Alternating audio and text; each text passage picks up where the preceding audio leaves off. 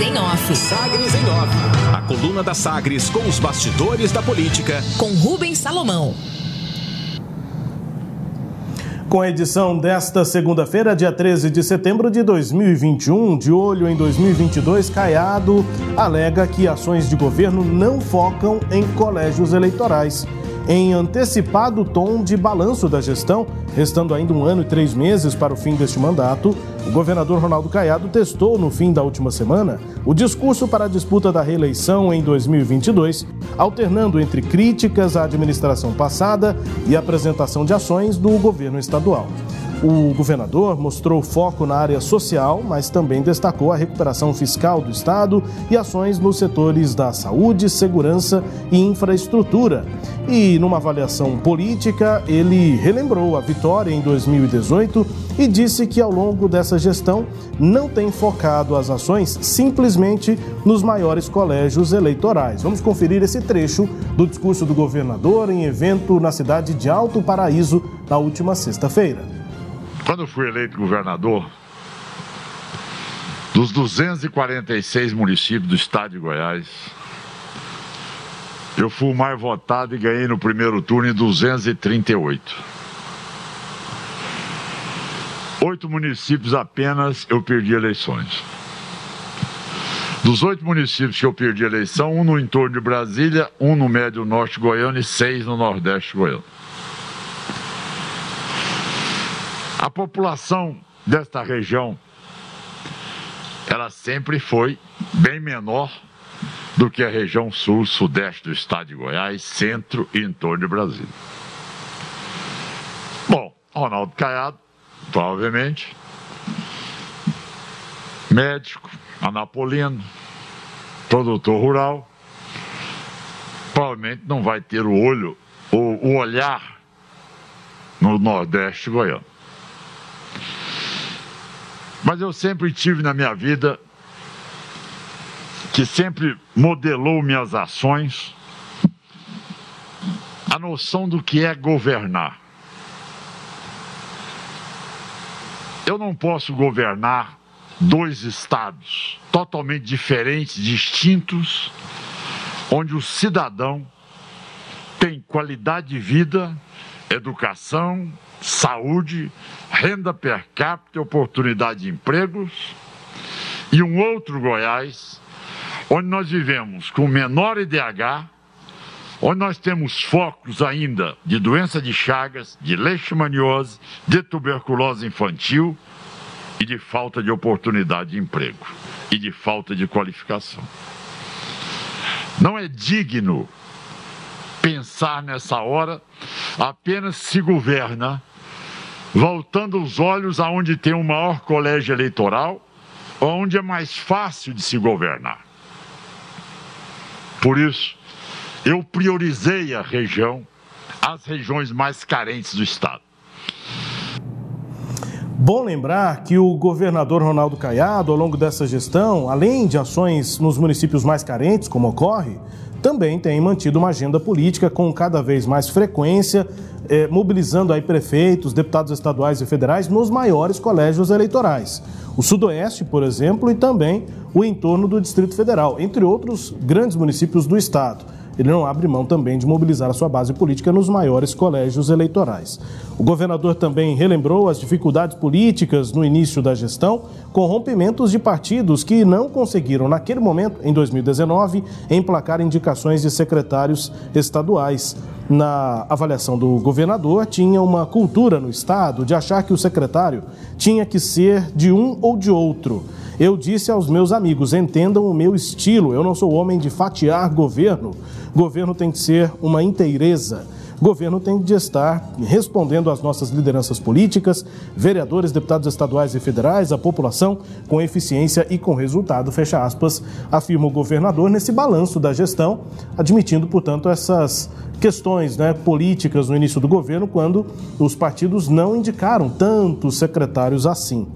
Na mesma tecla, Caiado retomou de forma mais curta, mas estava lá no discurso estavam lá as críticas à gestão tucana, abre aspas. Quadro fiscal como o quarto pior estado do país, colapso completo, sem pagar folha de pagamento, sem crédito, com Capag nota D, sem condições de fazer empréstimo e com uma, uma dívida imediata de 7 bilhões e 300 milhões de reais, uma dívida de longo prazo de 20 bilhões de reais. Nada disso me intimidou, disse o governador. A nota Capag na prática era a nota C. É, o governador é, insistia que na prática ela se comportava como uma nota D. E o governador também falou de política. No início do discurso, no lançamento do projeto Gênesis em Alto Paraíso de Goiás, valorizou o trabalho dos deputados estaduais da base aliada.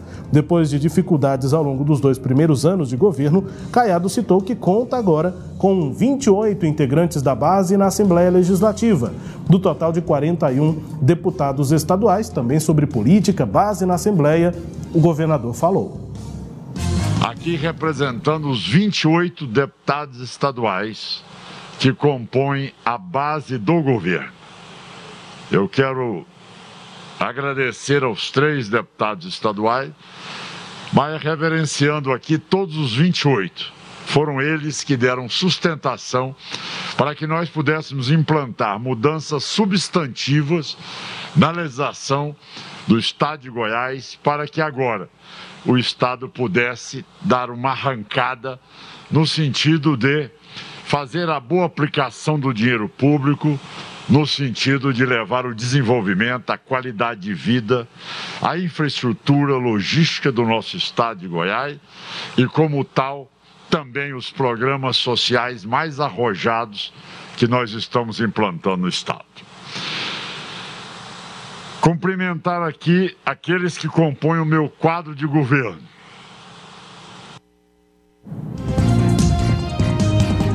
O governador, portanto, também falando sobre a sua base política lá na Assembleia, com 28 integrantes e três deles, né, mais recentemente, que vieram da oposição. Do PSDB, primeiro Francisco Oliveira, depois Thales Barreto e também da oposição antes, Lucas Calil. O governador chega então a 28 deputados estaduais aliados lá na Assembleia. Os três que ele cita aí no discurso estavam lá presentes em Alto Paraíso: Hamilton Filho, Bruno Peixoto e também Iso Moreira. Seguindo com destaques da coluna Sagres em Off, luto. O estado de Goiás está em luto por três dias, em razão do falecimento do padre Jesus Flores, vítima da Covid-19, decreto de luto no estado assinado pelo governador. Começou o presidente da Comissão de Constituição e Justiça, CCJ, da Câmara Municipal de Goiânia, Henrique Alves, do MDB, define nesta segunda-feira quem vai ser o relator do projeto da Prefeitura de novo Código Tributário Municipal. A articulação do passo na casa, na Câmara, inclusive, vai contar com uma presença física de técnicos da Secretaria de Finanças para explicar detalhes do projeto aos vereadores. Projeto que tem quase 400 artigos e altera muito do pagamento de impostos, taxas e tributos aqui na capital. Fake news. Depois de pedido da ministra Rosa Weber do Supremo Tribunal Federal, o governo federal enviou esclarecimentos sobre a MP editada por Jair Bolsonaro para regular a remoção de conteúdo pelas redes sociais e defende judicialmente os interesses do Planalto. A ministra Rosa Weber deu dois dias para que o governo se manifestasse em ações apresentadas por cinco partidos: o PSB, o Solidariedade, o PSDB, PT e Novo, e pelo senador Alessandro Vieira, do Cidadania. As ações afirmam que o dispositivo, essa MP, é inconstitucional por favorecer a circulação de notícias falsas e discurso de ódio, além de avançar sobre a prerrogativa do Congresso Nacional para legislar sobre o tema e subverter o marco civil da internet. Na alegação, o governo então respondeu, rebate os pontos levantados pelos partidos, defende a permanência dessa medida provisória. De acordo com o Planalto, a medida foi pensada para proteger a liberdade e o direito dos usuários, assim como para trazer segurança jurídica às relações entre internautas e provedores, preservando a internet como instrumento de participação democrática. Abre aspas, evitar que os provedores façam uma seleção dos conteúdos postados afastando-se de qualquer possibilidade de censura e enaltecendo o princípio da liberdade de expressão, alegou aí a Advocacia Geral da União. Aspas, a livre iniciativa não afasta a regulação do Estado que pode continuar exercendo suas atividades fiscalizadoras, fecha aspas, é a resposta, portanto, do governo federal a essa, eh, esse pedido né, de né, manifestação da ministra do Supremo Tribunal Federal, Rosa Weber, na prática essa MP que é, facilita a presença e dificulta a retirada de fake news e discurso de ódio das redes sociais. Destaques de hoje da coluna Sagres em off com esse ensaio aí do governador para o discurso na eleição do ano que vem, Cileide, já com um tom de balanço da gestão do governador Ronaldo Caiado no final da última semana, também com a sua análise aqui sobre os destaques da coluna, Cileide. É, Rubens, é, o governador está dizendo que fez a gestão é, optando não pelos colégios eleitorais, mas pelas regiões mais pobres, só que não é bem assim, né? É, tanto que ele estava fez esse discurso em Alto Paraíso, que é uma, a porta de acesso a uma das regiões mais pobres é, do estado, que é ali a região Nordeste, onde o governo desenvolveu algumas políticas públicas é, na área social, mas é, agora, hoje, nesta semana, o governador começa a segunda-feira com é, eventos na região do entorno do Distrito Federal, que é o segundo maior colégio eleitoral de Goiás. Ele estará em Cidade Ocidental e Valparaíso. E tem ido com muita frequência a essa região do entorno, assim como tem dedicado também muito espaço na agenda dele para atos aqui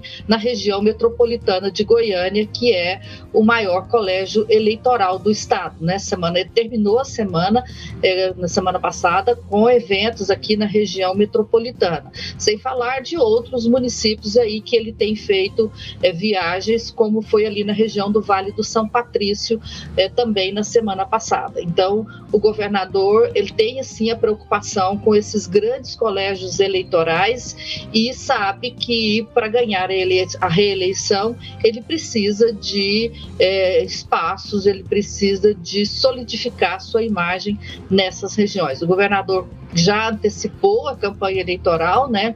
É, ele tem visitado todas as regiões, me chama a atenção nas agendas do governador que até eventos para entregar pequenos benefícios, né?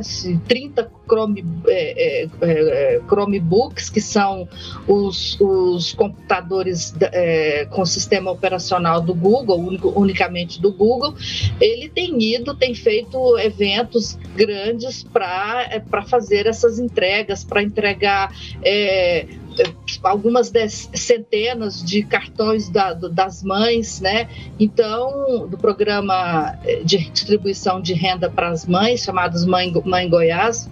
Então, o governador tem, tem transformado essas ações de, administrativas em eventos políticos, em eventos já de olho no processo eleitoral de 2022. E nisso ele não difere dos outros governadores que passaram pelo Palácio das Esmeraldas, é, que também usam o discurso de que estão fazendo administração, que não fazem política, que a eleição não, não, não é agora, e, e repetiram essas ações aí, eventos administrativos transformados em eventos políticos.